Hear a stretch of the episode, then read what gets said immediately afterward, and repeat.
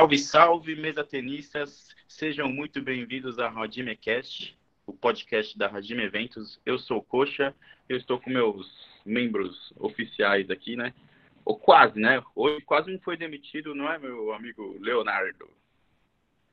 Quase dois foram demitidos aí por justa causa, mas sobreviveram mais uma semana. Vamos ver na semana que vem. E seguindo aqui no meu, nos membros do, do time aqui, temos o Fernando Sato, mais conhecido como Piquira. E aí, galera, tudo certo com vocês? Mais um episódio, mais uma semana sendo ameaçado o cargo aí. Mas acho que eu e o Shig, a gente já tá lidando bem com essa pressão aí, estamos conseguindo fa falar bem aí.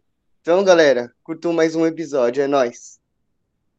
E sempre por último, o nosso querido Henrique Hernandes, mais conhecido como Clodovil. o cara, dessa vez, além de mudar meu sobrenome, inventou um apelido. Boa.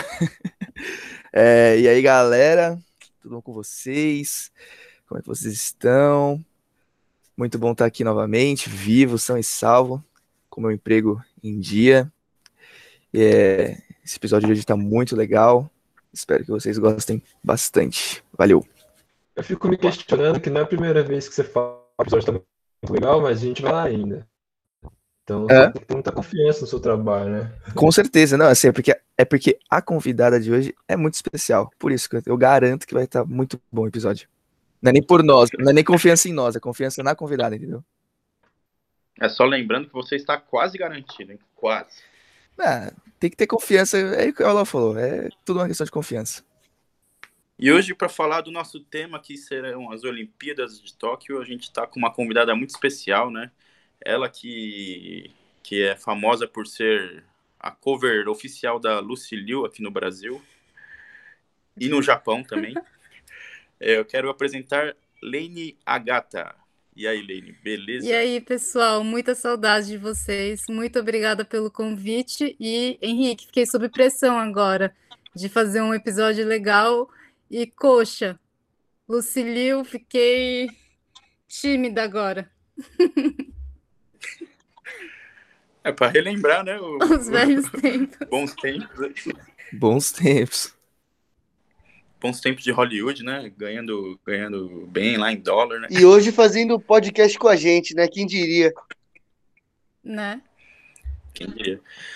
E bom, lembrando que a Lene tem um podcast também, ela participa de um podcast lá do Japão, né? Que é o Dropzilla. E acho que a gente pode começar falando um pouquinho sobre eles, Lene. O que, que você acha? Pode ser. Como é que começou ou como foi esse convite aí de você participar? O Dropzilla ele começou com um amigo meu que a gente trabalhou junto aqui no Japão, em uma agência de publicidade. E aí ele começou o Dropzilla, na verdade, como um drop em outro podcast que falava sobre o Japão. Era só, sei lá, três, cinco minutinhos que ele contava um pouco sobre o Japão, tecnologia, outras curiosidades. E aí ele sempre mandava para mim o áudio para eu checar, para ver se estava tudo ok.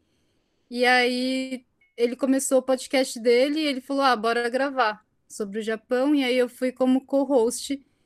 E lá a gente fala assuntos diversos do Japão, a gente tenta abordar mais a cena independente do Japão, é, não falar tanto o que a maioria dos brasileiros falam, que são os lugares turísticos mais visitados e tal, a gente tenta passar mais a cena underground do Japão, sabe?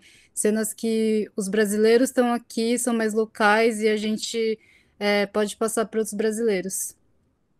Pô, legal, legal. Lembrando que eles falam bastante sobre música, né? Sobre, igual ela falou, comentou sobre a cena underground lá, que é difícil chegar aqui, né? No Brasil.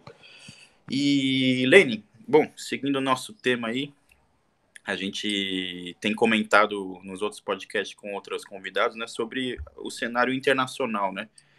que o pessoal aqui conhece muito do Brasil, aí reclamam muito do Brasil, e a gente está mostrando que lá fora também não é não é 100%, né? É que também tem problemas, mas que a estrutura deles sempre acabam compensando, e é isso que a gente está tentando trazer aqui para o Brasil, né?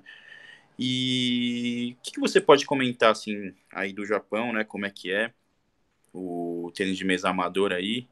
É, lembrando que a gente fez um podcast com o Fábio Kashiwazaki, né, que também ficou um tempo no Japão aí, e a gente comentou que aí no Japão tinha umas mesas, né, em, em pistas de boliche, assim, para alugar. Aí tinha umas mesas para alugar e o pessoal bombava, assim, né, ia com um grupo e alugava as mesas para ficar jogando, né. E aqui no país a gente não tem, aqui no Brasil a gente não tem isso, né. O que, que você pode comentar desse, desse cenário aí do, do tênis de mesa no Japão, assim? Ah, eu acho que o tênis de mesa aqui, aqui no Japão ele é bem mais popular que no Brasil, né? Então, é, mesa de tênis de mesa, é, esses lugares que você falou, a gente chama de game center. É como se tivesse outros jogos, como se fosse o, não sei como que chama no Brasil, que tem as maquininhas de jogar, e aqui tem mesa de tênis de mesa, tem até pesca, para o Henrique que gosta de pescar. Tem um, tipo uma represinha que você consegue alugar a vara e você pesca peixe de verdade, sabe? É bem legal. E aqui tem bastante mesa assim para você alugar, para tem muita mesa em bares também. Tem vários é, bares temáticos de tênis de mesa que você bebe uma breja, é, joga tênis de mesa, enfim. Mas é, eu fiquei muito impressionada que aqui no Japão é mais fechado. Esses lugares que eu tô falando é, são lugares que você aluga a mesa e aí você já vai com alguém, né? Você tem que ir com uma dupla já para jogar, mas os, loga os locais é, mais assim fechados é muito difícil de você entrar. Você tem que conhecer alguém antes de você fazer parte do time, sabe? Para mim foi muito difícil esse começo. Ah, entendi. E você chegou a disputar algum torneio aí no Japão, né? Você consegue dizer pra gente como é que foi? Ou que torneio que era? Putz, eu não lembro o torneio, acho que era algum torneio regional. E eu joguei um campeonato só, já fui assistir alguns e foi bem organizado, foi, foi bem legal, assim, é, era, tinha bastante é, estudantes e era um campeonato aberto. E o nível era era bom, assim, era tipo nível Campeonato Paulista, sabe? Hum. E era um nível Campeonato Paulista com, com uma galera que não era profissional, sabe? Que era a galera da escola, porque aqui no Japão você tem que escolher, né, um esporte ou, ou música, dança, enfim, para você fazer depois da escola. E muita gente escolhe o tênis de mesa por ser um esporte popular e eles vão jogar campeonato e tal, então o nível já é um pouquinho é, melhor do que os campeonatos escolares do Brasil. Quando eu fui para o Japão, acho que já faz quase 10 anos, né? E eu lembro que quando eu fui, eu fui só para passear, né? Mas o pouco que eu vi das academias lá, eu me impressionei com o nível mesmo do pessoal, assim, porque eu fui junto com meu irmão, né? Meu irmão acabou indo para treinar e aí quando eu visitava ele, num, num, no treino dele, eu, eu via o pessoal jogando e ele me falava, pô, aqui é dividido por nível, assim. Aí fica tipo uma fila no começo do treino, já do mais fraco pro mais forte. E o capitão fica falando lá como é que vai ser o treino e tal. Eles nem têm técnico direito, ele falou.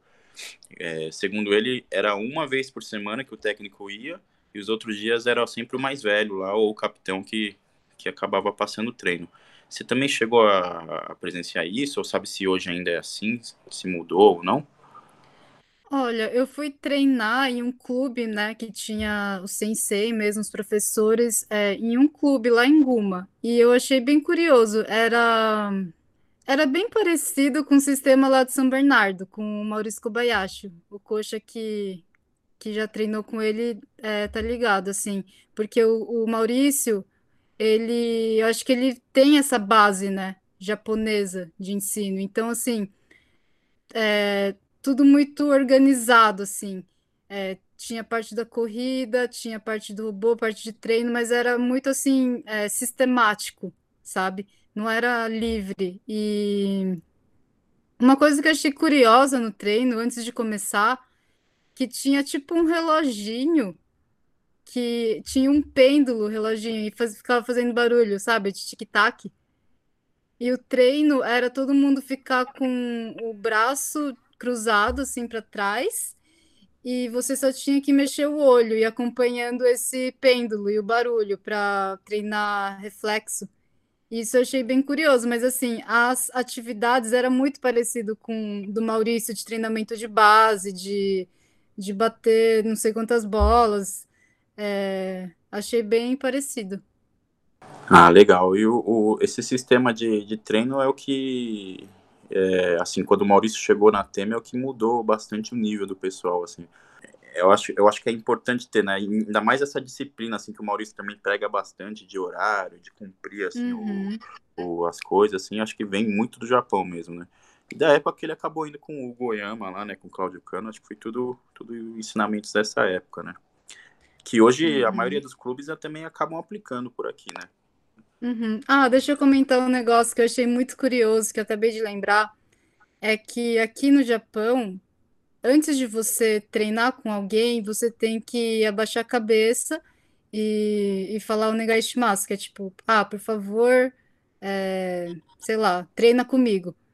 E aí é, é muito estranho, assim, pra gente que não tá acostumado, sabe? Porque você vai na mesa, assim, você já tá com a raquete, Aí a pessoa abaixa a cabeça e fala, Negashimasu, você também tem que fazer. Então, para mim, no começo, eu era muito a gaidin, sabe? Do, do treino, de tipo, ser a última a falar o Negashimasu. Tipo, a pessoa terminava de falar, aí eu, ah, o Negashimasu. E para tudo, assim, quando o, o treinador ele vai lançar bola, às vezes reveza, sabe? Tipo, um lança bola e um fica defendendo, o outro fica atacando. Aí toda troca vai, sei lá, dois minutos de, de robô, aí troca de parceiro. Aí quando troca, a pessoa que vai lançar bola é a pessoa que vai receber atacar, aí o Negai Shimasu de novo. Aí dois minutos, o Negai Shimasu, dois minutos, o Negai Shimasu. E na hora do campeonato também, antes de você jogar, você abaixa a cabeça, depois você também abaixa a cabeça. Tem gente que abaixa a cabeça para o público, né, para o time, para a galera que está assistindo. Então é como se você abaixasse a cabeça três vezes e aí você começava a jogar, sabe? E o Junkin Po deles é diferente, não sei se vocês sabem. O ritmo é diferente. E aí eu ia tirar Junkin Nossa, eles dão uma eles. acelerada, né? Antes. Uhum. Ele é diferente. Eu ia tirar Junkin Po com eles e eu nunca conseguia. E eu passava muita vergonha com isso. E depois, quando você joga, você não cumprimenta o, o árbitro você só cumprimenta o seu adversário. O árbitro você só faz o, o abaixar a cabeça. Então essas coisas para mim foi foi bastante curiosa. Caramba, não cumprimentar o árbitro é sacanagem. Mas é, é algo muito cultural, né? Até o que a gente tava chegou a conversar sobre a convocação do Japão, tudo isso aí. Uhum. Mas Pode falar, isso. A cabeça é um preparo físico que vocês estão fazendo no treino, vocês não estão sabendo. é, eu, eu lembro quando ajuda. eu fui. Ficar toda hora baixando e levantando, você é louco. É, Doeu meu lombar aqui, velho. Doeu minha lombar aqui já, só de, só de pensar, véio. Eu lembro que quando eu fui, né, junto com meu irmão tinha ido o Marcelo Tassato, né, o Léo Tassato e o Luan, né, Loner, né. E eu lembro que eu acompanhei um treino do Luan com uma senhora lá, uma Albaçã lá, no, uhum. no clube que ele tava. E a Albaçã era muito boa, assim, mas, tipo, alto ritmo de treino, assim. Ela tava fazendo 2-1 ali, mas muito rápido, uma senhorinha. E o Luan tava errando muito o bloqueio, assim, porque a tiazinha acho que ganhava dele, assim, eu acho que ela era melhor que ele. E o Luan tava errando muito o bloqueio, e cada vez que ele errava, a tiazinha corria, pegava a bola, entregava na mão dele e falava, Gomina, sai. Aí voltava. Sim, é bem isso mesmo. É bem esse esquema mesmo, da pessoa ir correndo pegar a bolinha, pedir desculpa. É que nem o Henrique falou, é um treino. E eu passava vergonha, porque às vezes eu ia jogar nesses lugares que eu falei que eram mais fechados. É... E aí eu chegava lá e, tipo, começava a jogar, aí todo mundo falava o Negashimasu, eu nunca, eu nunca lembrava de falar, mas é bem cultural, assim, eles têm bastante respeito, sabe, ao jogo, ao adversário, e acaba sendo meio mecânico, assim, sabe? É uma coisa normal para eles. Ah, legal você dizer isso. É, Pete, o que, que, você pode comentar dessa disciplina aí? Você que estava falando aí né, da, da convocação, essa disciplina que o, que o Japão preza, assim, acho que muitas vezes acaba sendo mais importante, né, do que, do que o resultado em si, né? É, é o orgulho deles, né? Entra muito nessa parte aí, acredito eu, que a Aline comentou agora desse sentimento. É um sentimento mesmo, né? eles muitas vezes não fazem só por fazer, é algo que já está na cultura deles, está dentro deles. Igual a gente comentou muito sobre o senpai, né? Sobre o, o mais velho ali, o cara que eles vão ouvir, vão respeitar. E o Japão é, nessa questão de respeito, ele é muito, como que eu posso dizer? Conceituado, é, respeito, é não é respeitar, é respeitado, né? Mas é um uhum. país que passa muito isso de geração para geração, para os mais novos e tudo mais. E aí, Lene, uma dúvida.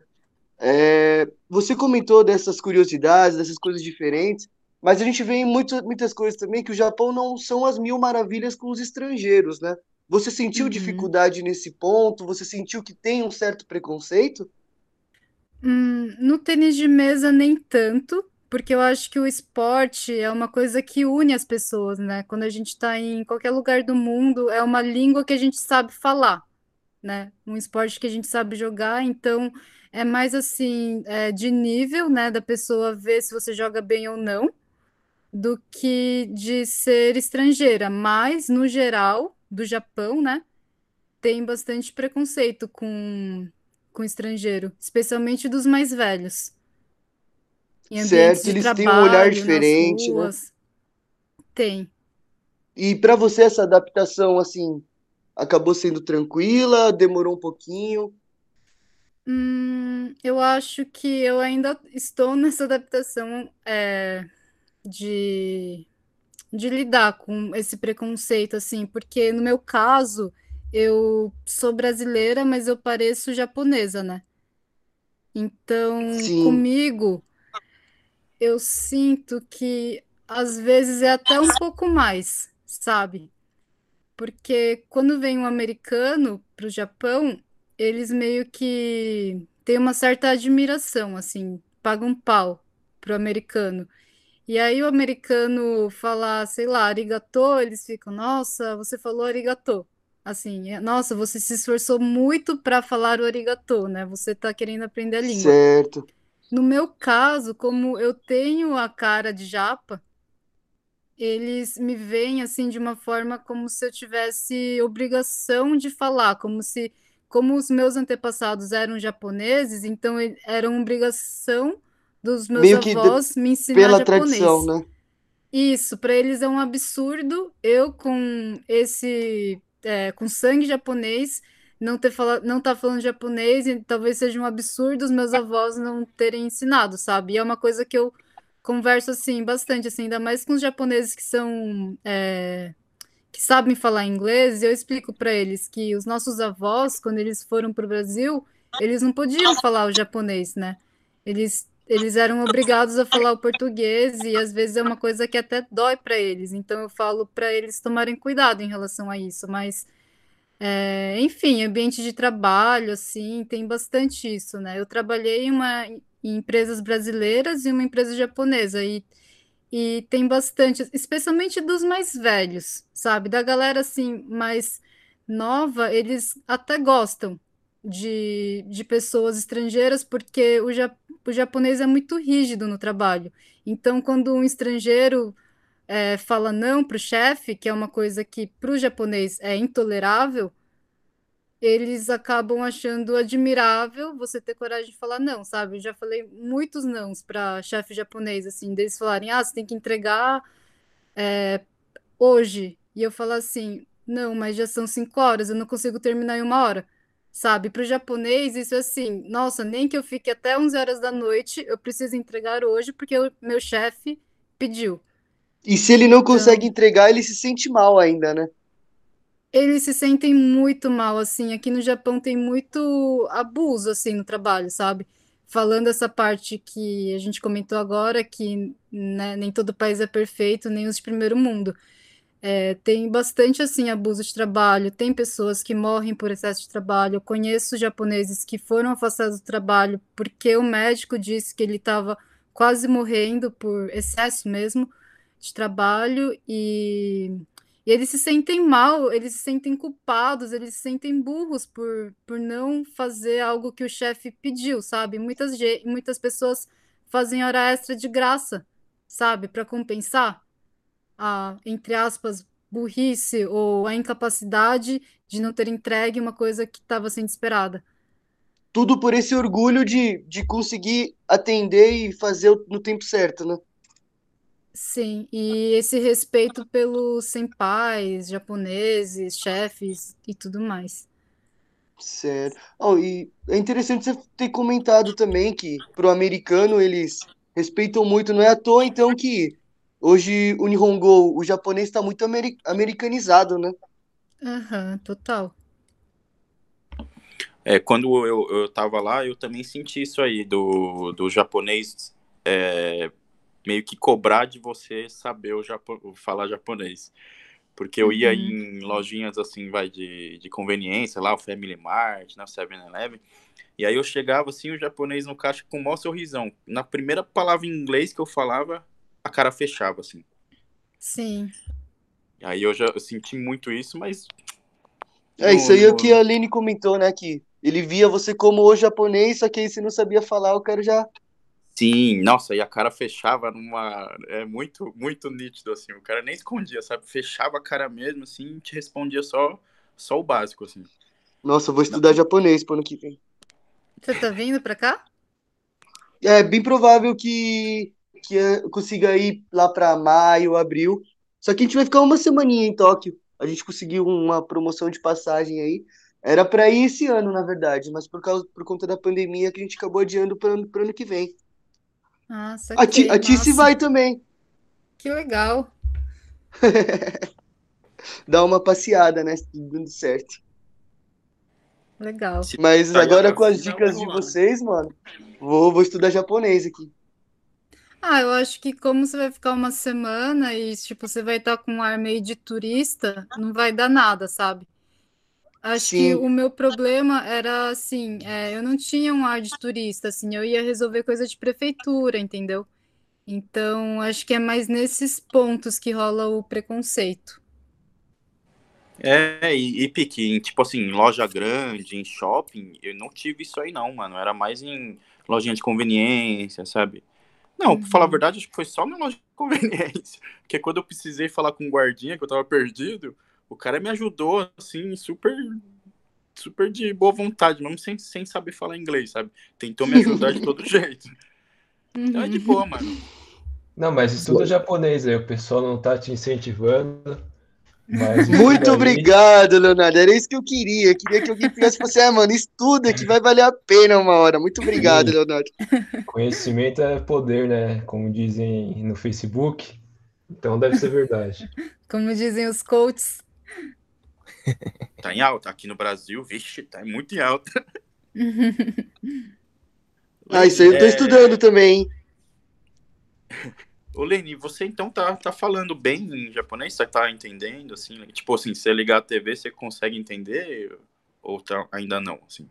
Não, para falar a verdade, assim, eu comecei a estudar japonês, vários métodos, é, fazia aula particular com sensei por câmera, já fiz, tipo, aula é, com livros diferentes, mas para mim eu tenho muita dificuldade de aprender e, sinceramente, assim, eu não tenho muita motivação, assim, para aprender, sabe? Eu sei que é importante, eu sei que que só vai somar na minha vida e tudo mais, mas nos últimos tempos eu tenho reservado meu tempo extra para fazer outras coisas, até porque aqui é, em Tóquio, onde eu tô, eu consigo me virar em inglês, sabe? Mas às vezes quando eu pego o livro assim para estudar, eu sinto muita dificuldade de de assimilar as coisas, sabe? É, hiragana, katakana, kanji. O hiragana, katakana já já decorei, só que aí na hora de formular as frases, essas coisas, eu, enfim, fico com um pouco de preguiça, assim, de, de ir mais, mais fundo, sabe? É, é uma língua é uma língua difícil mesmo. Lembrando que português também é uma língua bem complicada, né? Comparado à, à língua inglesa, à espanhola, mas o japonês, assim, eu acho as línguas asiáticas muito, muito complicadas, né? O Henrique, ele, ele, você fez quantos anos de japonês, Henrique? Eu fiz cinco anos de japonês. Cinco, né? E é complicado mesmo, né? Cara, é difícil pra caramba. É, é bem difícil. É... Principalmente ler e escrever. Principalmente ler e escrever. Acho que falar, entender, assim, tipo, nas aulas. Aí eu assisto muito anime também, né? É, às vezes a gente acaba meio que consegue acostumar a ouvir ali, entender alguma coisinha, para falar um pouco mais difícil sempre, né? Sempre dá umas travadinhas. Entendeu Mas... muito mais tranquilo, né? Do que se formular a frase. É muito mais tranquilo. Não é não, que é meio osso também. Mas mas assim, acho que falar, né, e ouvir assim é um, um dá pra, tipo, até dá. Agora, ler e escrever é bem osso. Nossa, por esses cinco anos, eu lembro que eu aprendi, assim, eu aprendi coisa, tipo, de mil candis, mas, tipo, não lembrava, tipo, nem de duzentos. E para ler um jornal, você tem que saber pelo menos uns dois mil e pouco, é, tipo, é um negócio absurdo. Então, não sabia nada. Uhum. Para te tranquilizar, Henrique, nem os japoneses sabem os kanjis, todos, né? Eles sabem os principais, mas eles sempre estão com o celular para tentar entender, ver o significado quando vê alguma coisa assim é, em documentos, coisas de prefeitura, sabe? Eles também não sabem o kanji. Aí, ó, tá vendo, gente? É. É que tem muitos, que mudar né? esse negócio. Tem muito, tem muito. Eles tinham que mudar isso aí, gente. Pô, mó trampo pra, é, isso aí de, de, mudar, eu acho que tá mudando, não tá não, Lene? Tipo, quando eu fui, assim, tava, é igual o Pique falou, tava muito americanizado, assim. Meu pai até assustou, assim, o, o di, direita e esquerda, meu, os caras não falavam mais Migi Hidari, né? Eles falavam uhum. righto e lefto lá, mano. E a gente Sim, falava é às vezes Migi e o cara, ah, righto, righto, righto. E não, uhum. não sabe? Até Gohan, Gohan, assim, chegava em restaurante, os caras falavam raisto. Uhum, sim, tava, é verdade. Então, isso, isso você é acha que esses kanjis estão deixando de ser usados assim? Acho que os kanjis não, mas eu acho que a forma de se comunicar tem muita palavra que é americanizada mesmo e tem muitas palavras que os nossos avós falavam que hoje eles não falam mais, sabe? Eles já americanizaram. É, tipo, tipo toire. Tipo banheiro, é. Uhum. banheiro era como antes? Benjo. Ah, é uhum. verdade, bem Joe. É, mas o Ben Joe é bem informal, né? É. é. Mas eles, que... eles acham engraçado quando fala Ben Joe, porque ninguém mais fala Ben Joe, todo mundo fala Toire, mesmo quando é informal, sabe? É talher também, né? É, tipo, garfo é, é foco, supum, uhum. naifo, uhum. uns negócios assim, né? Sim. Sorvete, ai sucurimo. Uhum. E, e, nossa, já, japonês falando inglês é bizarro. eu não sei como é que você consegue se comunicar com o pessoal aí falando inglês. Assim, acho que eu preferia mil vezes mais estudar japonês e falar com os caras em japonês do que tentar entender eles falando inglês. É muito difícil. Como, você sabe como eles falam é, 7-Eleven, combine? Nossa, não. Não consigo nem imaginar. Eles falam, falam é, Sebum Erebum. Meu Deus do céu. Não, isso é verdade. Eu, eu, tive uns passeios com guia, e mesmo guia, assim, falando inglês fluente, era difícil de entender algumas palavras mesmo. E, e, e Natal, assim, né? Merry Christmas lá, mano, eles não escrevem direito, mano. Eles põem Mary, né? Aí uhum. X e Mas, né? Uhum. Eu falei, puta, e aparece na TV, aparece em cartaz, em loja. Eu falei, mano do céu, velho. Sim. Ô, Lene, voltando um pouquinho no assunto lá do, dos bet centers, né, que você comentou, assim, você é, sabe dizer o valor de alugar uma mesa, assim, nesses, nesses espaços? Ou, ou se tem diferença do que você falou de alugar uma que você vai já para treinar com alguém, ou uma nessas de diversão? Você sabe os preços? É, nessas de, de, de bares, né, de, de lugares assim com restaurante, é, você não aluga a mesa. A mesa fica lá exposta, tem, sei lá, duas ou três mesas no bar, no, no bar. E aí você bebe, e aí é meio que bom senso, sabe? Você vai entrando lá para jogar e vai jogando. Nossa, deve ser muito louco esse lugar. Imagina, se toma uma, se pesca, se joga um ping, nossa. Sim. E no outro, é... Nesses de você alugar a mesa, é mais ou menos, eu não sei em reais, mas é mais ou menos 500 ienes ou mil ienes para você ficar, sei lá, uma hora. Você aluga a mesa por hora. É, 50 conto, então? É isso? Deixa eu ver aqui. É, e aí dá uns 50 reais. 50 reais, né? É, mais ou menos isso. Aí você fica uma horinha lá jogando, só que aí você tem que ir com uma dupla, né?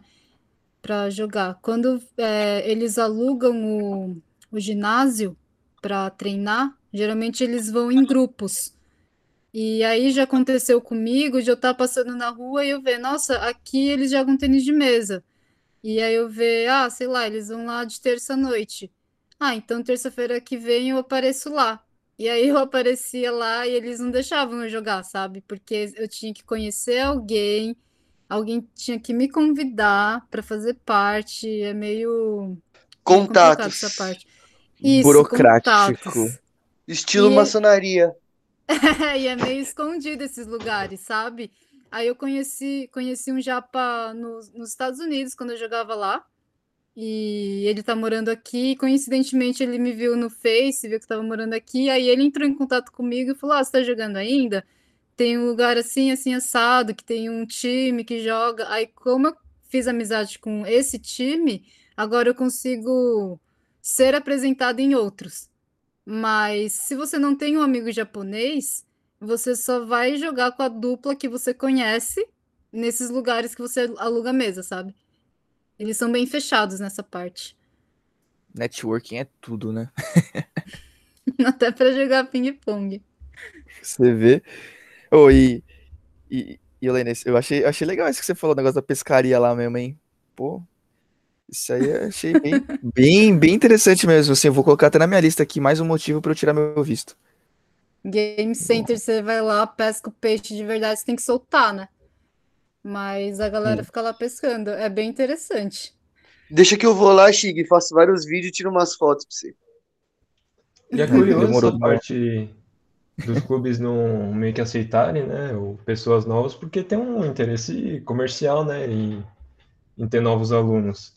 Mas o Fabinho até tinha comentado que aí, não sei se você teve essa impressão também, que não tem muito treino em grupo, ou ele não viu, é, nesse time aí que você joga, ou jogou por, Uhum. com, é, vocês treinavam em grupo assim, ou era tipo, combinava um dia e só ia jogar? Era, combinava um dia, já era determinado, né, os dias, tipo, terça, quinta e sexta, de tal horas. Aí eles alugavam, aí tinha o cara que era o responsável, que era como se ele fosse o líder, ele que entrava em contato para alugar o ginásio, ou sei lá, tantos números de mesa, para treinar entre, entre a gente, mas aí a gente que montava o treino, ou só jogava, era meio que livre, assim. Esses que tem é, professor, né, sensei, aí sim é mensalidade, mas é, mesmo assim eu sinto assim uma dificuldade de encontrar, de fazer parte, sabe? Eu sinto que é bem fechado nessa parte. Contrasta bem, né? Então, com o Brasil que tem muita escolinha nos clubes, né? Acho que é a maior receita dos clubes, eu não sei, mas acredito que seja. É bem diferente, né? Então. Uhum. Ah, eu acredito que seja assim, né? O alto nível, pouca gente fica e pouca gente dá continuidade, né? A escolinha já tem bastante gente que entra, sai, entra e sai, mas acho que o volume é maior. Sim. E, Lene, voltando um pouco no assunto lá da convocação que o Pique comentou, você que estava aí no Japão, você viu bastante, sei lá, comentários ou alguma movimentação sobre a convocação do Japão que aqui no Brasil, assim, e acredito pelo, pelos comentários no, no Facebook da ITTF, no, no YouTube da ITTF também, acho que a convocação do Japão estava muito aguardada, assim. E bastante gente comentou, assim, no, no, no, no post da, da convocação deles, assim, sobre. Você sabe dizer pra gente se aí no Japão teve esse, essa movimentação do, do pessoal, assim? Eu acho que teve bastante, ainda mais o tênis de mesa por ser um, um esporte popular aqui, né? Teve bastante publicidade, eu vi, de atletas de tênis de mesa fazendo é, propagandas, assim, bem legal, sabe? E eu acho que estava sendo bem aguardado, sim. Eu acho que eles estavam um pouco receosos de falar sobre isso, né, antes do, da Olimpíada ser confirmada, mas estava tendo bastante expectativa, assim, no time. Ah, legal. É, a gente é, até comentou da convocação do Dilma Zutani, porque a gente tem acompanhado que ele, que ele tem tido algumas contusões aí, né, alguns empecilhos físicos aí, e só que ele é o capitão do Japão, né? E aí a gente se surpreendeu e não se surpreendeu ao mesmo tempo com a convocação dele, né? Aí no Japão, você sabe dizer se foi meio que unânime, assim, o pessoal queria que o Mizutani estivesse na, na Olimpíada? Você, você sabe dizer pra gente? Olha, eu não sei dizer a população, né? Mas assim, por mim, eu acho que é, não teve assim esse espanto por toda essa conversa que a gente teve de, de hierarquia, de respeito, né? De, do que o, o, o Mizutani representou, dele ter essa parte de liderança. Então, acho que entre eles, eles já estavam meio que sabendo. Acho que nem o, o Brasil, né? Meio que todo mundo já sabia mais ou menos o feminino, né? O masculino também. Então, acho que é, no tênis de mesa já estava meio que normal, mas assim, por mim, eu acho que tem bastante essa figura de capitão, hierarquia e experiência, sabe? É, o respeito e poder dar a ele a despedida que merece, né? Vamos colocar assim. Sim. Ô, Lene, e a respeito das Olimpíadas, a gente escuta bastante que as províncias acabam entrando em conflito, muitas querem ter, outras não querem ter, né? Como que tá sendo aí? Tóquio, eu acredito que que esteja bem a favor das Olimpíadas, tanto que é, boa parte dos jogos vão ser aí. Mas como que tá esse, essa questão aí no Japão? Então, eu vi que Tóquio, o, a população tava, a maioria estava sendo contra, mesmo sendo aqui. É, eu acho que o, o japonês ele tem muito respeito pelas autoridades. Então, assim, se a autoridade falar que é, vai ter, então a galera vai respeitar, entender, ver o lado bom, né, da economia e tudo mais.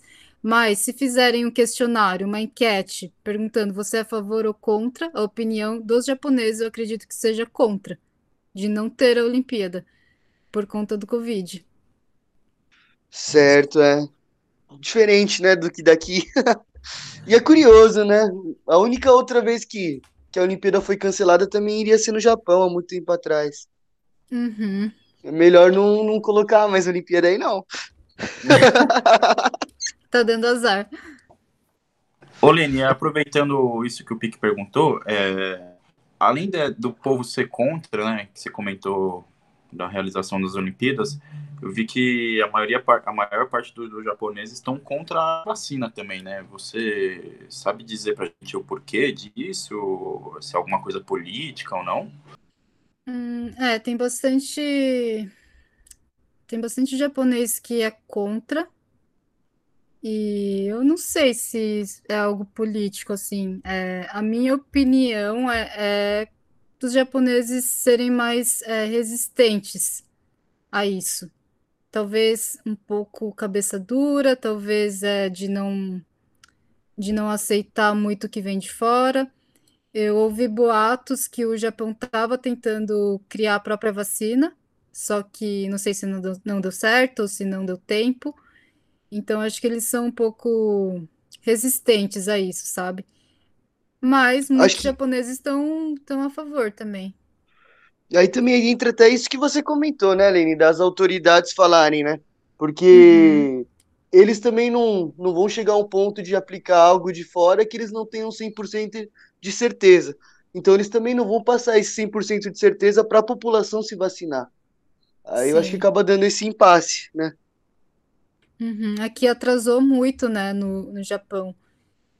Então, eu acho que as pessoas, sei lá, ficaram com medo. Acho que as autoridades estavam esperando os outros países tomarem primeiro para ver se não ia, não ia ter nenhum problema. Que eu acho que o japonês, ele tem bastante medo do novo, de mudanças, de prejudicar a população por uma decisão dele, sabe? Esse senso de responsabilidade. Então, acho que é por isso também. É, entendi. É, o Japão realmente, na, em questão da vacinação, está bem atrasado em relação ao resto do mundo, né? Até aqui no Brasil, assim, tá, tá mais avançado que, que aí. É, então, e, e isso contrasta com, com o ponto das Olimpíadas acontecerem lá, né? Sim. Por Mas isso que com a muita- galera tá contra. Vocês estão com muita restrição aí, Lene? Como que tá essa situação? Aqui no Japão, é...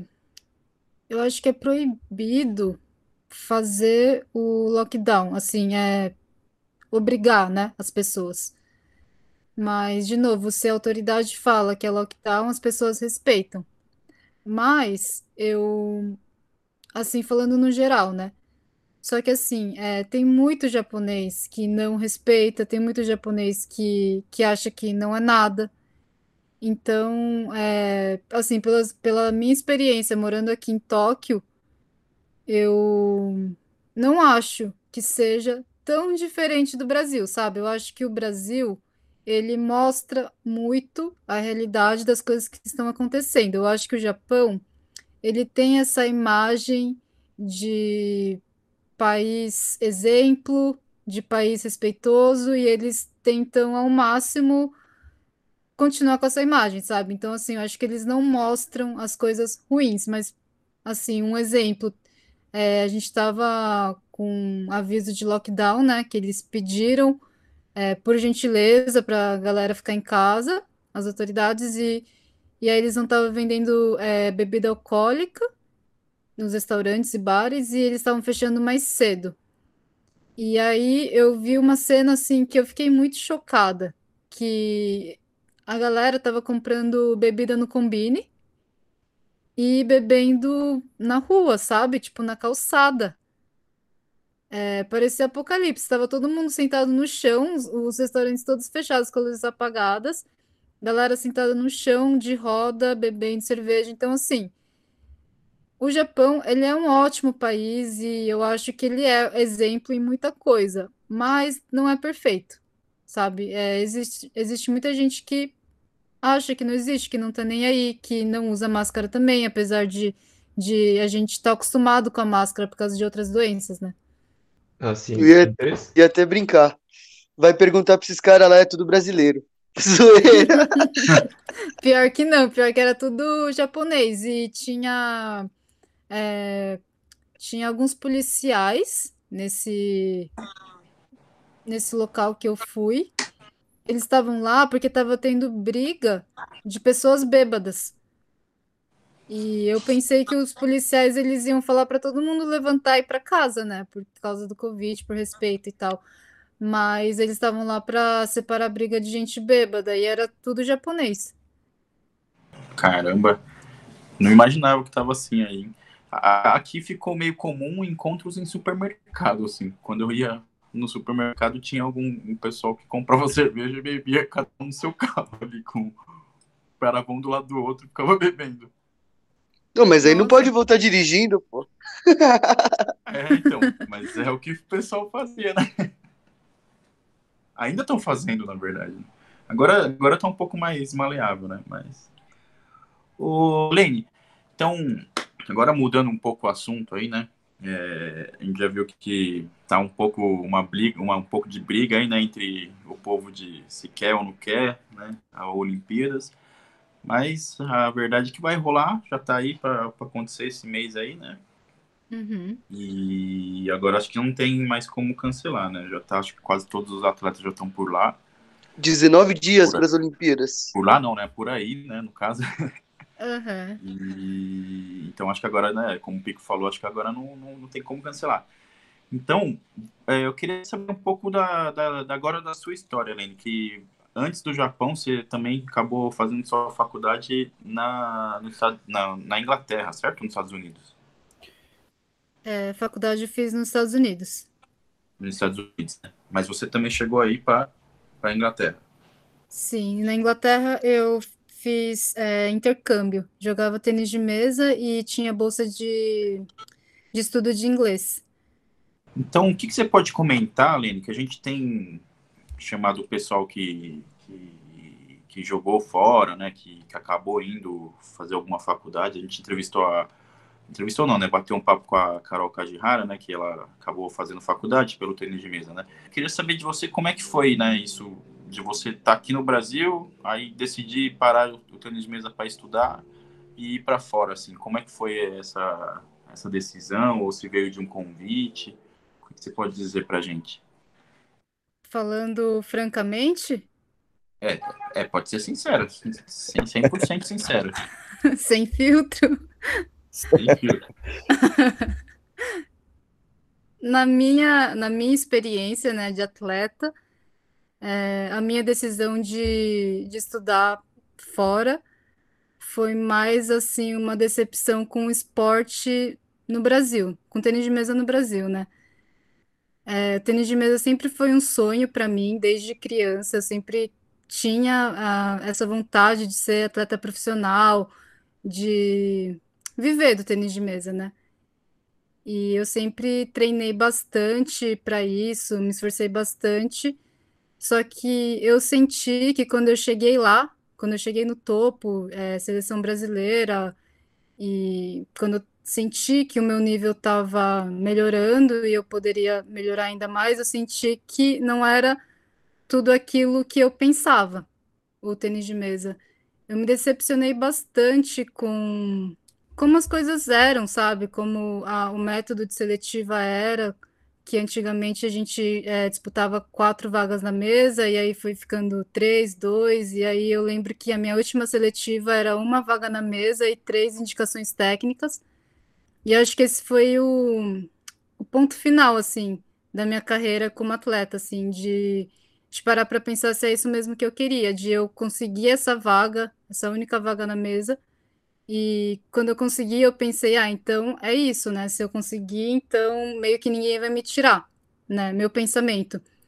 Só que aí eu lembro que quando eu consegui essa vaga, eu joguei um campeonato sul-americano na Argentina, a gente classificou para o latino-americano, nós fomos campeãs, né, em equipe, então a gente estava já com o pé no latino, e aí rolou assim uma conversa que a gente teria que pagar tudo, hotel, viagem, é... enfim, do nosso bolso, mesmo que a gente já tivesse sido classificada, e tava tendo esse rolê assim de que eu não concordava, sabe? Eu lembro que na época, e não julgo, tá, a galera que pagou, eu acho que cada um tem o seu objetivo e sabe o que é certo e o que é errado mas para mim no momento não era o certo, sabe? Não era não era para aquilo que eu treinei tanto. Então, acho que foi esse momento assim de que eu pensei, cara, eu acho que é, isso não vai fazer bem para mim, né? Se se a gente tiver que sempre fazer da forma que seja injusta ou errada, né? No meu ponto de vista, eu acho que eu não vou conseguir ir além. Então aí eu comecei a pensar em estudar. E eu estava no terceiro ano, né? Da... Eu tinha acabado o terceiro ano do colégio, então eu estava bem naquela fase de decidir se eu ia continuar jogar tênis de mesa ou se ia focar nos estudos. Então foi um timing certinho, e aí eu consegui uma bolsa na Inglaterra para jogar, é, com o contato da Liane Kosaka, que ela conhecia alguém de lá.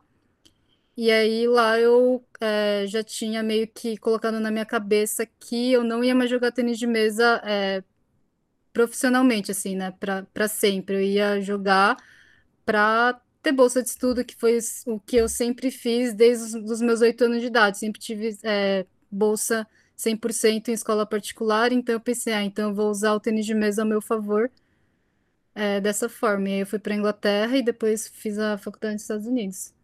Foi mal se eu falei muito momento desabafo, mas a minha história e decisão de parar de jogar tênis de mesa foi mais ou menos essa. Não, é até bom você falar isso, porque o Léo ainda um pouco mais, né? Porque o Léo chegou a disputar a seletiva também, mas é, acho que eu, o Henrique e o, e o Pique, a gente não tinha essa visão aí de dentro. Claro que por fora a gente escuta algumas coisas, né? Mas eu mesmo não, não, não, ainda não tava, não tava, não jogava nessa época que você foi seleção, né? Eu acho que comecei a jogar um pouco depois disso. Então eu pelo menos não tinha conhecimento dessa história, né? Na, na época que eu comecei a acompanhar, sempre teve alguma polêmica, né? De, de convocação, de vaga, mas dessa sua história eu não, não sabia, assim. É, Léo, você que também chegou a jogar seletivo, assim, acho que foi um pouco mais além do que o, o resto de nós aí. Você também sentia isso aí, um pouco de, no caso, favorecimento, assim, é, diminuição de vaga, você também sentiu um pouco disso? Você, você, você consegue comentar? Putz, eu não, eu não vivenciei muito isso, mas a seleção, na minha época, pelo menos, estava até que bem definida. Não, não varia. Eu acho que quando eu fui juvenil não variou nenhuma vez. Era o Calderano, o Massal, o Eric e o Vitor.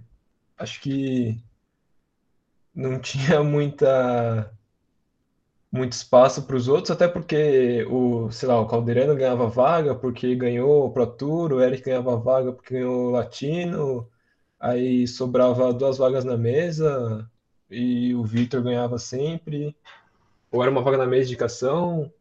Eu não senti tanto isso, mas aconteciam algumas coisas não tão boas dentro da CBTM, não relacionadas com o que a falou, mas é, em relação a essa injustiça, assim, não, não senti muito não. Talvez no feminino, que as vagas pudessem ser um pouco mais disputadas, a seleção até variava um pouco. Talvez alguém tenha uma impressão diferente, mas eu não senti não. É, agora eu queria jogar uma pergunta para todo mundo aí, né? Que, que, que há um tempo atrás eu já tinha pensado, há um tempo atrás não, bastante tempo atrás, assim, na época que deu aquela polêmica da convocação da Guilin e não da Jéssica, sabe? Nessa época eu pensei, tava pensando bastante e, e, e, uma solução, né? Se eu fosse lá, se eu fosse o Lincoln, né? Por exemplo, uhum. qual seria a solução para isso aí, né? E aí eu, eu fiquei pensando, vocês acham que, assim, ficou muito assim, os treinadores da seleção acabavam sempre sendo treinadores de algum clube também, né? É, não, não querendo dizer que foi favorecimento em algumas vezes, pode ter sido, pode não ter sido, mas vocês acham que se tivesse um técnico fixo, assim, não fixo, mas, por exemplo, como se fosse no, no, no, no futebol, sabe? Esse ano ou esse ciclo de quatro anos vai ser esse técnico aqui. Aí o técnico ele recebe um salário ali para ser técnico da seleção e tem que largar o clube dele.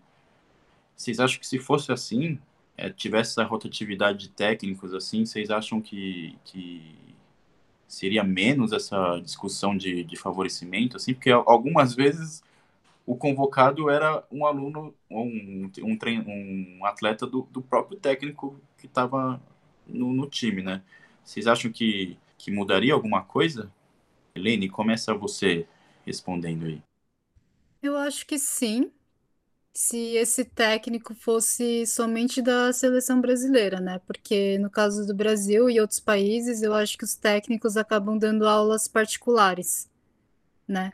E talvez essas aulas particulares teriam mesmo o efeito de clube, né? Que seria o atleta, né, que faz aula particular com determinado técnico. Eu acho que Concordo. mudaria sim, porque querendo ou não, eu acho que influencia sim o, a escolha do atleta. É, eu também, eu também acho que influencia um pouco. Lá, lá no fundo, eu acho que acaba influenciando, né? Por mais imparcial que você queira ser, né? É, Léo, e você? O que, que você acha? Assim? Você que também acompanha bastante futebol, né? Então, eu tenho um pouco de dúvida em relação a isso. Eu acho que não mudaria tanto. Eu acredito que tem uma certa influência por atletas que o técnico já conhece, trabalha junto, muito mais para convocar para a seletiva. Chamar para a seleção eu não sentia tanto na minha época. Mas convocar para a seletiva eu acho que tinha uma certa preferência, sim. Mas eu não acho que mudaria tanto, porque, tipo, se for ver o futebol, o Tite foi o técnico de 2018, e com todo o respeito aos jogadores que ele trabalha no Corinthians, ele chamou alguns ali que foram bem criticados. Eu, particularmente, achava acho jogadores normais, né? Não era para ter chamado, estavam jogando na China, não estavam em alto nível, enfim, outras questões. Então, acho que se o técnico trabalhou comigo, vai, por dois, três anos, aí ele saiu, foi para a seleção, ele ainda vai ter um, uma certa preferência por mim do que por um outro atleta que não conhece. Então, eu acho que não mudaria tanto e eu não eu não vejo isso como tão positivo, porque o técnico para ir para a seleção supostamente é o, é o, melhor, um dos melhores, né? E já não tem tantos técnicos aqui no Brasil. Acho que perderia um técnico bom em algum clube podendo formar outros atletas. Ah, legal, legal. Isso que você falou é verdade, né? Porque estaria trabalhando em algum clube até sair para assumir a seleção, né? É, Pique, o que, que você acha aí? Eu, sinceramente, acho que ter um técnico separado para essa questão, para não ter mais esse tipo de polêmica, eu acho que não resolveria. Porque o tênis de mesa, você comentou sobre o futebol, são esportes diferentes no ponto de vista que você fala assim. Quando você convoca os atacantes, os meias, os laterais, não tem um meio de falar assim, ó, vou provar que eu sou melhor que ele. Agora, no tênis de mesa, essa vaga você pode disputar na mesa, sabe? Você tem como dizer, ó, quem tá melhor nesse momento. Então, eu acho que a solução para parar de ter esse tipo de conflito, esse tipo de coisa, seria mesmo tirar a vaga na mesa. E concordo total com o que vocês falaram, que se o cara já treina uma determinada pessoa, isso acaba pesando sim para ela ser convocada. Querendo ou não, é quem ele conhece, quem, ela, quem ele confia. Então acaba sendo dessa forma. É, legal o que você disse assim, né, sobre é, de tirar a vaga na mesa. Eu, eu penso um pouco diferente. Eu, eu, eu sou do time que não não acha que deveria ter uma seletiva, sabe, para definir uma, uma vaga assim, porque imagina, imagina, assim, o Caldeirano tá aqui e ele não tem a vaga dele. E aí Sim. ele acorda com uma puta diarreia no dia. Não, eu concordo uhum. com você Entendeu? que tem que ter isso sim, mas o jeito para não ter discussão seria a vaga na mesa. Mas eu concordo com você que que tem que acontecer desse jeito sim, sabe? É, eu, eu, eu, mas eu também não sou do, do time que quer só convocação, sabe? Só quatro convocados, assim, por, pelo técnico, assim. Eu acho que, sei lá, deveria ter algum, ou várias seletivas ao longo, assim, não uma só, sabe? É, e, e, pontuando uma pontuação só do quem tá jogando seletivo, assim, ou, ou, ou não sei, não, ainda não, não tem uma solução, mas o jeito que é hoje, assim, eu não acho que seja justo, sabe? Do, porque já teve várias vezes, ó, eu mesmo já acompanhei um, uma seletiva, tá? Vou até citar nomes aqui que era uma seletiva do juvenil feminino, né? Que foi lá no Tietê. Foi aquele que o Goiama ganhou do Cazu, uma seletiva. Assim. E nessa seletiva, cara, foi. Acho que, se eu não me engano, a favorita, as duas favoritas eram a Lia, né? A Lia Ohira e a Laís Toma. Eu acho, se eu não me engano. As duas favoritas. E aí tinha lá por fora, tinha a Kajihara, né? A Carol Nagano, assim. E beleza. E eu acho que o Henrique vai lembrar que a gente estava na torcida para Carol Nagano lá. É, e nessa seletiva, cara, a Carol Nagano foi tirando todo mundo. e, tipo, as favoritas foi caindo. E a Kajihara também tirou, tirou a Laís Toma. E aí foi, foi caindo as favoritas. E, pô, e a final foi Carol Nagano e Priscila Salvador. Que também saiu de um lado de uma chave que ninguém acreditava que ela sairia. Eu não lembro, nem lembro onde ela jogava, tá? Mas eu lembro que era Priscila Salvador não era de São Paulo. E a Priscila Salvador fez uma final impressionante, assim, fez um, nossa, foi uma final absurda e ela ganhou, ganhou a vaga, foi pro Sul-Americano e se eu não me engano ela foi reserva, sabe? O Sul-Americano inteiro. E as outras vagas eram todas indicações. É... Sabe, eu não acho, não acho, eu não acho que foi justo, sabe? A menina ganhou a seletiva e não jogou um jogo ali fora, tá ligado? Então eu não sei, o formato de de convocação, eu não, eu não tenho uma solução. Henrique, o que, que você acha aí? O que, que você pode comentar aí da, dessa pergunta? Oh, eu, eu lembro desse dia e foi. Foi muito louco. A Carol tava. Tava brilhando nesse dia. e. Não, assim, ó, eu, é, eu penso muito na linha do que o Léo disse também, que, tipo assim, o pessoal de tênis de mesa é muito próximo, né? É, então o técnico fica ali um tempo com o clube, aí ele sai, ele vai ter uma, um apego com o clube, então acho que talvez acho que vai influenciar a decisão do mesmo, da mesma maneira.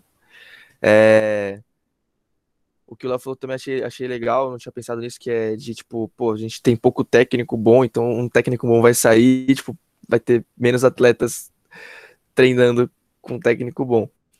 É, e acho que, assim, tinha que ser na mesa, mas não não só num dia, como o Coxa falou, né? É, tem que ter, meu, várias, várias etapas, vários campeonatos. Eu acho que tem que formar algum, algum sistema de desempenho mesmo, sabe? Dos atletas durante uma temporada para poder selecionar o, quem vai jogar. E, tipo, às vezes, talvez, tipo, ah, tira na mesa ali, tipo, sei lá, raquete 1, raquete 2, alguma coisa assim, mas para tipo, ver quem vai mesmo de fato, acho que tinha que ser por desempenho numa temporada, não em um dia. Acho que é, é bem errado isso mesmo. Faz sentido. É, essa discussão a gente pode fazer em um outro podcast, né? Porque eu acho que é interessante, né? Tipo, a gente conversar sobre possíveis soluções que a gente pode achar para alguns problemas que temos aqui, né? Sim. É, faz e... sentido isso que ela falou de, de ter poucos técnicos. Mas talvez, é, assim, no mundo ideal, né?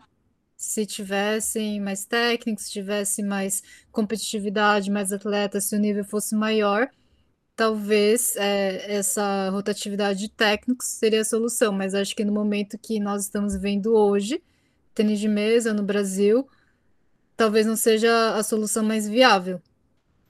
É, eu acho que, tipo assim, é, tinha que o, mundo ideal seria que é, tivesse uma comissão assim maior, né? Tipo, mais técnicos formando uhum. ali uma uhum. comissão, tipo, porque aí você meio que acabaria tendo opiniões diferentes, né? Técnicos que passaram por clubes diferentes, então talvez acabaria dando uma quebrada nesse lado aí de, de clubismo, né?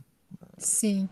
Mas, tipo, hoje é inviável isso. Se é difícil um, então imagina tipo, uma comissão, né? Uhum. É, não, não, não, deixa de não ter, né, Henrique? Aqui até que tem. Mas é, Sim. é, você falou, é pouca gente mesmo. Acho é... que eles até estão tentando fazer, acho que um intercâmbio maior com novos técnicos por aí, né?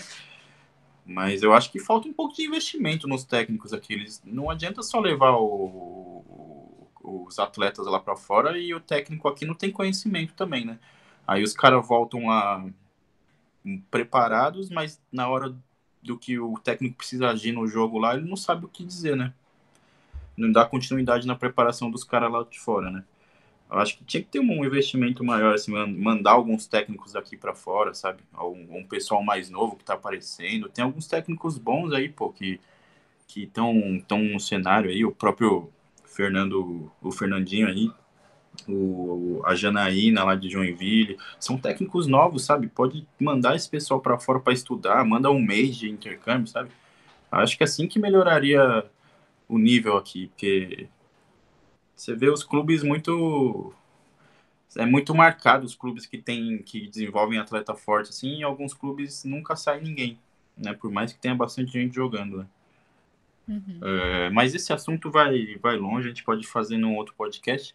É, eu queria saber de você, assim, você então teve grande parte da sua formação acadêmica aí foi acadêmica e profissional, né? Foi feita fora do país, né? É, você pode dizer para a gente que você acha que valeu a pena isso, essa sua decisão, é, psicologicamente, né? Se foi bom para você, o que que é, profissionalizar, putz, engasgou aqui, hein? Fala a palavra aí para mim.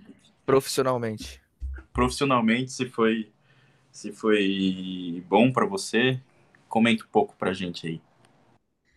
Ah, com certeza. Eu acho que é, foi a decisão certa, no momento certo, assim, foi é, tudo certinho. Foi um time muito bom, assim, que as coisas foram acontecendo. Quando eu ganhei a bolsa na Inglaterra, eu não tinha ideia que eu ganharia uma bolsa nos Estados Unidos e deu certinho que eu eu lembro que quando eu estava na Inglaterra, eles é, pediram para eu renovar o contrato para ficar mais seis meses. E eu falei: não, eu parei de jogar tênis de mesa para estudar, não vou ficar aqui na Inglaterra jogando tênis de mesa, né? Não fazia sentido. E aí eu falei: eu vou voltar para o Brasil, vou tentar é, uma bolsa com tênis de mesa para poder fazer faculdade e tal. E aí foi certinho que, que teve essa oportunidade para ir para os Estados Unidos. E como eu já tinha aprendido inglês, foi de boa fazer o, o, a prova do TOEFL, né, para passar na para entrar na faculdade também. E eu acho que foi assim, uma decisão é, certa, porque estudar fora, conhecer novas culturas, é, foi muito bom para mim. É um aprendizado muito bom para qualquer pessoa, né? E ainda mais a minha área, que é comunicação em massa, publicidade e mídia. É, os Estados Unidos, ele tem é, a faculdade é bastante prática, sabe? E isso me ajudou bastante. As provas de rádio eram transmissões na rádio da faculdade, sabe?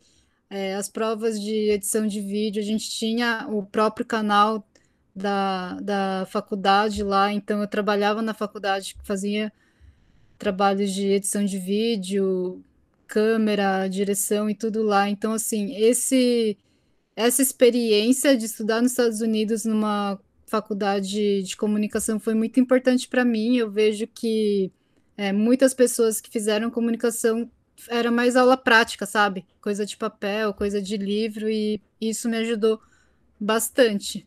Bom, legal. Então, Lene, esse convite da bolsa aí, é, como que veio para você? Ele, você que foi atrás ou eles que, que vieram atrás de você a primeira vez? Da Inglaterra? Ou dos você Estados primeiro Unidos? foi para os Estados Unidos, né? Não, primeiro eu fui para Inglaterra. Ah, não. Então para Inglaterra mesmo. Da Inglaterra é, foi um contato da Liane Kosaka. Acho que ela conhecia o técnico, ou. Não, ela conhecia alguém da ITTF que conhecia o técnico. Ela que fez essa ponte para Inglaterra, né? E, aliás, se ela estiver ouvindo, gratidão eterna. Muito obrigada por essa oportunidade, por tudo que você me ajudou. Enfim, nos Estados Unidos foi é, um técnico do singular, não sei se vocês conhecem, o Walter Rocha, que ele dava bolsa de estudos no singular, e ele deu bolsa de estudo para mim e para minha irmã, e aí ele, ele comunicou a minha mãe, falando: Ah, você sabia que tem uma faculdade que oferece bolsa de tênis de mesa é, nos Estados Unidos? Aí ela comentou comigo, mas ela falou: ela só comentou, ela falou assim: Ah, Lane, o Walter falou, mas você não vai, sabe? E, e aí, quando, sei lá, ele falou isso, plantou isso na minha cabeça e eu já fui começando a correr atrás. Mas ele entrou em contato com a minha mãe, minha mãe falou comigo, e eu entrei em contato com a faculdade. Eu mandei um e-mail para a faculdade, acho que para os técnicos. E coincidentemente, eu não sabia, era a mesma faculdade que o Fernando, a Karen, a Lívia e o Paulo José Barbosa também tinham ido. Eles foram, acho que um semestre antes que eu. E eu nem sabia que eles tinham ganhado a bolsa e tal. E aí, quando o técnico respondeu o meu e-mail, já tinha outros brasileiros lá, o Fred Cantarelli e o André. E aí eles me ajudaram nesse processo de documentos, essas coisas. Foi, foi bem rápido. Pô, legal, legal. O, o Walter é o do singular? Isso. Eu não Ah, sei tá, se ele tá, tá lá conheço. ainda. Eu acho que tá. Pô, até antes da pandemia tava. Foi assim que eu conheci ele lá.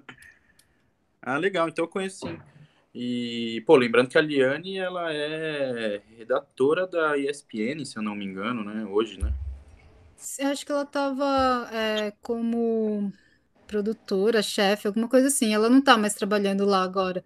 Ela tá em outro, em outra empresa. Mas ela trabalhou na ESPN por muitos anos. Acho que logo depois que ela sa- saiu, se aposentou do tênis de mesa, acho que ela ainda estava lá na, na, na ESPN enquanto jogava. E então ela estava muito tempo na ESPN. Ela teve a oportunidade de cobrir a, a Olimpíada também em outros países e, enfim, bastante experiência. É, fica o convite aí pra, pra Liane também vir participar aí. E o Walter também, né? Que já há muito tempo dando bolsa aí para vários atletas fortes, né? De várias gerações do tênis de mesa aí também. Sim, eterna gratidão ao Walter também, porque a bolsa de estudos é, no singular salvou a minha vida e da minha irmã e dos meus pais, né? Porque a gente não tinha condições de estudar numa escola particular, a gente não tinha dinheiro nem para comprar livro, a gente dividia o livro, eu e a Laís, a gente sentava uma do lado da outra, porque a minha mãe não tinha condições de comprar dois livros, sabe? Então essa bolsa de estudo de 100% é, abriu muitos caminhos pra gente. É, pode falar a verdade que vocês, é, vocês dividiam a mesma. Vocês eram a mesma aluna, né? Pode, pode falar a verdade. Pode falar que vocês dividiam a mesma apostila para fazer uma lição de casa só, né? É, vocês apresentavam, "Ô, já apresentei, professor. E Lene, é- essa vivência sua no, no jogando pela faculdade, assim, como que foi jogar esse circuito universitário, assim? em- que é, é- é tipo um- tem uma temporada, né? Não é um, um torneio só, né? É, o, a bolsa de estudos que a gente é, ganha, não sei, eu acho que continua sendo assim, eles focam o campeonato nacional, que é o Nationals, né, que é o campeonato entre as faculdades dos Estados Unidos. É o campeonato mais importante, eu acho que para as faculdades dos Estados Unidos, né, eles levam isso muito a sério. Então, esse era o foco, né? O objetivo era o campeonato nacional, que tinha uma vez por ano, e, e aí tinha outros campeonatos abertos, tipo campeonato em outros estados, só que não era assim a nossa maior obrigação da faculdade, sabe? É, a gente jogava o, o campeonato aberto, mas era mais para treinar. O técnico fazia inscrição, era mais para treinar, a gente jogava pela faculdade, mas o, o que importava mesmo era o nacional. Ah, legal. E, Helena, há uns podcasts atrás a gente conversou com a Carol Kajihara, né? E ela comentou que é, aí no, no, no, na faculdade dela, né, tinha exame de doping, né, para os atletas, né? Aí na sua, você teve que fazer também exame de doping ou você soube de alguma, de alguma coisa assim? Hum, Na minha faculdade, pelo menos no tênis de mesa, a gente não teve que fazer. Mas eu lembro que teve alguns esportes que teve alguns problemas de doping, mas não era o tênis de mesa na nossa faculdade, mas a gente não fez nenhum teste. A Carol, ela estudou em, no- é, em Texas, né? A gente estudou em Missouri. No tênis de mesa não teve. Ah, legal. Então, então é legal a gente saber, né, que não é, não é nacional, né, esse, esse exame, né, da, é meio que, que regional isso aí, ou de cada faculdade para faculdade, né? Uhum, pode ser. É, a Carolzinha, ela até tinha comentado que ela não tinha certeza se era nacional, se era, se era da faculdade, regional. Então a gente acabou de matar essa dúvida, né? É, e ela também comentou que não sabia nem o que, que eles procuravam, né, no, no doping ali, ela não sabia nem o que podia e o que não podia, né? Foi Verdade. na sorte. É, foi meio que na sorte. E, Lene, aí na sua, na- nos seus torneios internacionais, você lembra de ter enfrentado ou encontrado alguma jogadora famosa, assim? É, claro que no- na sua época de seleção você acabou tendo alguns confrontos com, com o pessoal sul-americano aqui, né? Mas Uhum. hum, quando você foi para estudar, né? Tanto na Inglaterra quanto nos Estados Unidos, assim, você chegou a, jogar contra alguém, alguém forte desses países ou, ou não? assim? Hum, é, eu joguei bastante é, mais campeonatos sul-americanos e latino-americanos, mas eu joguei acho que dois mundiais e aí eu joguei contra chinesas, coreanas fortes, mas eu não lembro o nome, mas na época era forte, sabe? E levei um pau. Ah, mas tudo bem. Bom, vamos chegando no final aqui. Léo, quer fazer mais alguma pergunta para Carol? Ou para a Lene, desculpa. É, quero. Você sente aí uma certa rivalidade com a China, é, no tênis de mesa ou nas Olimpíadas no geral, que acho que medem força dos países, até por questões políticas aí do passado, Segunda Guerra, enfim, não entendo muito história, mas sempre ouvi falar que tem uma certa rivalidade. Não sei se você consegue sentir isso, ou não tanto, porque o Japão não vai muito bem nas Olimpíadas, né? E no tênis de mesa a China é consideravelmente mais forte. Hum, eu não sinto tanto, né, pelo meio que eu vivo, né, pelas, é, pelas minhas atividades de trabalho, assim, mas eu sinto que o, o Japão tem essa competitividade, assim, com a China. Talvez eles não ganhem mais medalhas, ou o tênis de mesa não, não ganhe, né, da China, mas talvez eles tentam passar uma imagem de excelência. Talvez não um comportamento assim de rivalidade com a China, mas talvez um comportamento padrão de, de ser um país exemplo, de ser um país organizado. Então, eu acho que eles tentam ser excelentes em tudo que fazem, sabe? Eu acho que a Olimpíada, outros é, organizações, outros jogos, eu acho que eles tentam, sim, assim, competir para falar que eles são melhores, sabe? No bom sentido. Ah, sim. Mas não é específico contra a China, né? Mas um deles de querer atingir a excelência, né? Uhum.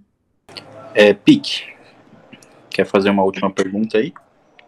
Não, pergunta, pergunta acho que não, mas queria comentar mais essa parte aí que eu acho que deu para todo mundo entender mais de como que funciona a cultura do japonês. Assim como a Lene falou também que não é, não existe país que é 100% ótimo, tudo bonito, tudo ali fantástico, né? Mas eu acho que deu pra gente ter uma boa ideia de tudo isso aí e mais uma vez, mais uma pessoa assim que igual a Lene que precisou correr atrás do que queria, né? Não mostrando para todo mundo que não pode ficar sentado esperando cair no, no colo. Então, queria ressaltar esse ponto aí e agradecer a Lene. Valeu, Pique. Olha, a gente que agradece, lógico. E aí, alguém que teve que decidir, né? Teve que fazer mudanças drásticas aí na vida, né? Decidir mu mudar pro outro lado do mundo para trabalhar, né? Uhum. Sim. Não é fácil, não. É uma que quebra de barreira muito grande, ainda mais pro brasileiro ver tudo isso aí, acreditar e ir para frente. E conquistou tudo isso, né? Eu acho que fica de exemplo para muita gente. Fica de exemplo. Henrique, comenta aí. É, bom, primeiramente, agradecer essa presença ilustre, maravilhosa, que é a Lene, que é muito amiga nossa, né? Estamos com muita saudade também, que faz tempo que a gente não se vê. E que tinha uma pergunta para fazer. É... Eu fui meio burro com esse negócio de tecnologia. Na hora que tava falando das Olimpíadas, eu tentei perguntar acho que umas três vezes, e depois que eu fui ver que eu tava no mudo. Ô, sobre é, as Olimpíadas aí no Japão, como é que tá a parte de torcida, sabe? Tipo, Uhum. É, não sei se o pessoal comenta, sabe? Tipo, ah, como é que se vai estar restrito, se meu tá tá open. É, sobre o público é, assistir os jogos ainda não foi definido, não foi, é, não, acho que não bateram o martelo ainda se vai abrir ou não, mas as expectativas é que vai ter público japonês, mas com restrições de ter o distanciamento e tudo mais. É, a organização, os voluntários, repórteres, mídia, eles vão trabalhar, né? E eles vão estar todos vacinados a- antes da, da Olimpíada acontecer. Não sei se primeira, segunda dose ou só a primeira dose, mas eu sei que é, eles vão ser vacinados para para poder trabalhar tranquilo. Assim, muitos voluntários tinham desistido de, de trabalhar na Olimpíada por conta da vacina. Eles não sabiam se a- essa galera ia receber ou não, mas recentemente eles decidiram que sim. E é isso, mas o, o público mesmo é só japonês e com restrição. Parece que as, as marcas que estão patrocinando a Olimpíada, eles nem estão ainda fazendo uma pu- publicidade tão forte em relação aos jogos por conta da pandemia, da pandemia, né? De muita gente ser contra, de ter um efeito negativo para a marca. Então a gente tá meio que. A gente sabe que vai acontecer, mas tá meio silencioso, sabe? A gente ainda tá esperando esse, essa, esse resultado de público ou não. Ah, entendi. Ah, legal, legal. Pô, legal. Legal isso aí do povo do povo que você falou, né? E, bom, eu também só queria agradecer, Lei, na presença. Fica o convite aí para você voltar para uma parte 2, porque você tem muita vivência internacional, né? E eu acho que é legal a gente comentar, né, para a nova geração aí que, que escuta a gente, que, repito, né, tem, tem bastante gente nova aí que vem perguntar assim, pô, queria, tô tentando uma bolsa, ou quero um patrocínio, sabe? E fica parado, esperando chegar, né? E mais uma vez você mostrou que tem que correr atrás, tem que fazer decisões, às vezes que, que não pareçam ser, né, fáceis assim, não é nada fácil. E, e encarar, né? E de, de, de cara limpa e, e encarar né, o, o desafio. Né? E, Lene, então, dê suas últimas palavras, se quiser comentar alguma coisa, é, faz um jabá aí pro seu podcast lá, né? Que acho que o último foi a, a entrevista com a Jéssica, né? Que é, que é também uma atleta olímpica, né? A gente também quer, quer entrevistá-la. Acho que agora a gente vai ter que esperar passar a Olimpíadas. Mas quem quiser acompanhar, a gente tem duas, dois bate-papos aí, né? Com o Eric e com o Vitor, que também vão estar presentes lá. Mas dê suas últimas palavras aí, Lene. Bom, agradecer é, ao Coxa, Léo, Pique, Henrique por, por esse convite. Eu gosto muito de vocês. São amigos mesmo, não tinha como recusar, não ia falar nunca não para vocês. Qualquer assunto que vocês quiserem discutir, é só chamar, a gente troca ideia.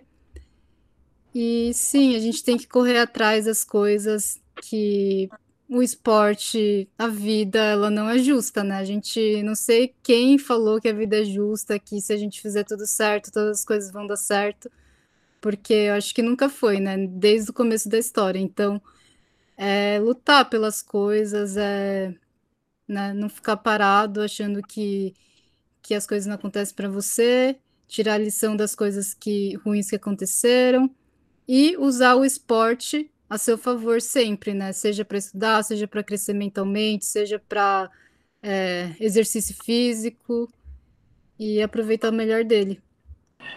É, Lene, dá o seu, deixa seu, suas redes sociais aí, se quiser, para quem quiser te seguir aí, ou se não quiser também, que nem eu e o Léo, a gente nunca divulga a nossa, nem temos. Então... Eu, vou, eu vou divulgar o Dropzilla, então. O meu Instagram ele é fechado, então acho que não vai ser legal para as pessoas, tipo, ver um, um Instagram fechado. É, o, eu tô no Dropzilla, que é um podcast que a gente fala sobre o Japão, a gente já conversou um pouco no começo, né, do episódio. É, Dropzilla Cast no Instagram, Facebook e Twitter, para quem quiser mandar uma mensagem, sugestão de pauta, alguma curiosidade sobre o, sobre o Japão, tem bastante público do Brasil.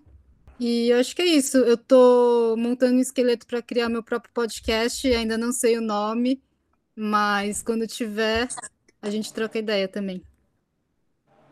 Legal, legal. Spoilers, hein? Spoilers aí. Spoilers. Então, beleza. Então, agradeço de novo aí a presença, capitã. A gente vai encerrando aqui o nosso podcast. Quer dizer alguma coisa, Pique? Não, só deixa a gente dar tchau, né? Ah, pode se despedir então, se despeçam aí. É verdade, se despeçam aí do, do público, né? Começa aí, Leonardo, vamos seguir a ordem. Ah, tá. É...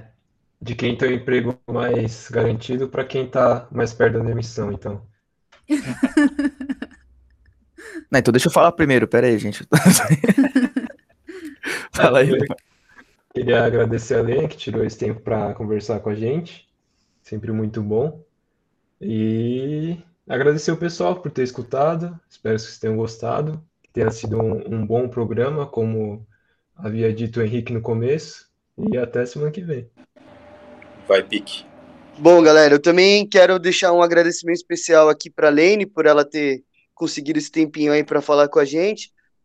E ressaltar aí que fica mais uma história de aprendizado para muita gente, para a gente entender que às vezes o esporte não é só aquilo que você almeja alcançar o título, o troféu, mas a gente pode usar ele de outras maneiras para se beneficiar, para trazer coisas boas para você mesmo. E, e, eu acho que vale a pena a gente escutar mais histórias assim para dar de exemplo para a galera.